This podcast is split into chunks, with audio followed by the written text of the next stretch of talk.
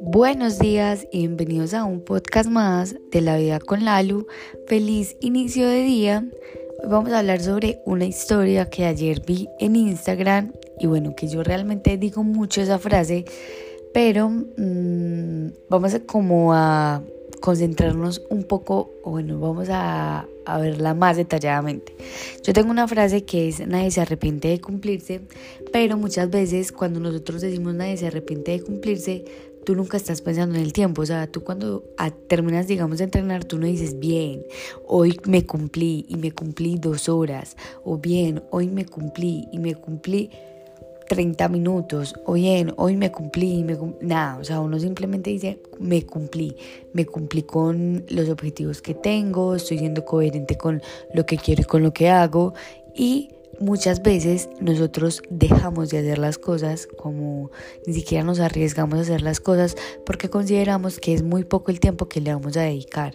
Miren, cuando uno eh, está empezando un hábito, uno entre menos peros le ponga a la cosa mucho mejor. Entonces, por ejemplo, tú quieres empezar a correr. Entonces tú dices, listo, yo quiero empezar a correr, pero voy a correr una maratón. Pues claramente, si tú corres el primer día una maratón, seguramente te vas a lesionar, porque, o sea, 42 kilómetros en una tacada, eso es mucho. Pero lo que uno requiere, digamos, hacer es al menos empezar a a trotar o moverse 10 minutos. Si antes eras una persona sedentaria, seguramente esos 10 minutos te van a ayudar a en algún momento cumplir esa meta que son los 42 kilómetros.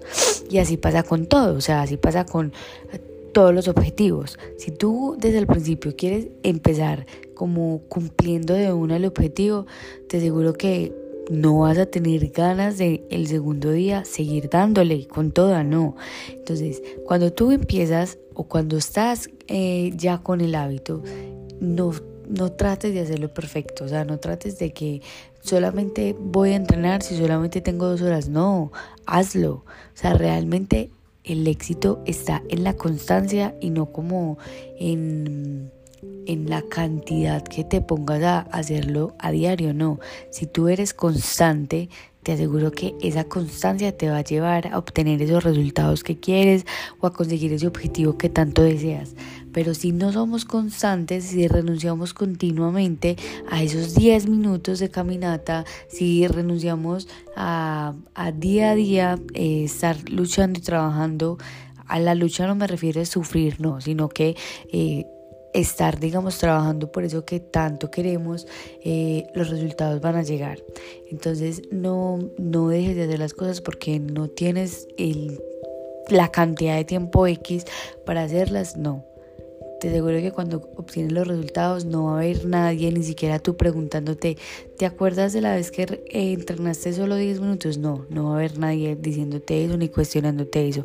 Así que no renuncies simplemente porque piensas que el tiempo al que le vas a dedicar es muy poco te aseguro que es más valioso ese tiempo que le vas a dedicar a, en vez de quedarte sentado, sentada, acostada, acostado, sin hacer nada. Esos 10 minutos van a sumar muchísimo más que los 0 minutos de no hacer nada. Los amo, las amo, gracias por estar acá y nos vemos mañana en el próximo episodio de La Vida con Lalo.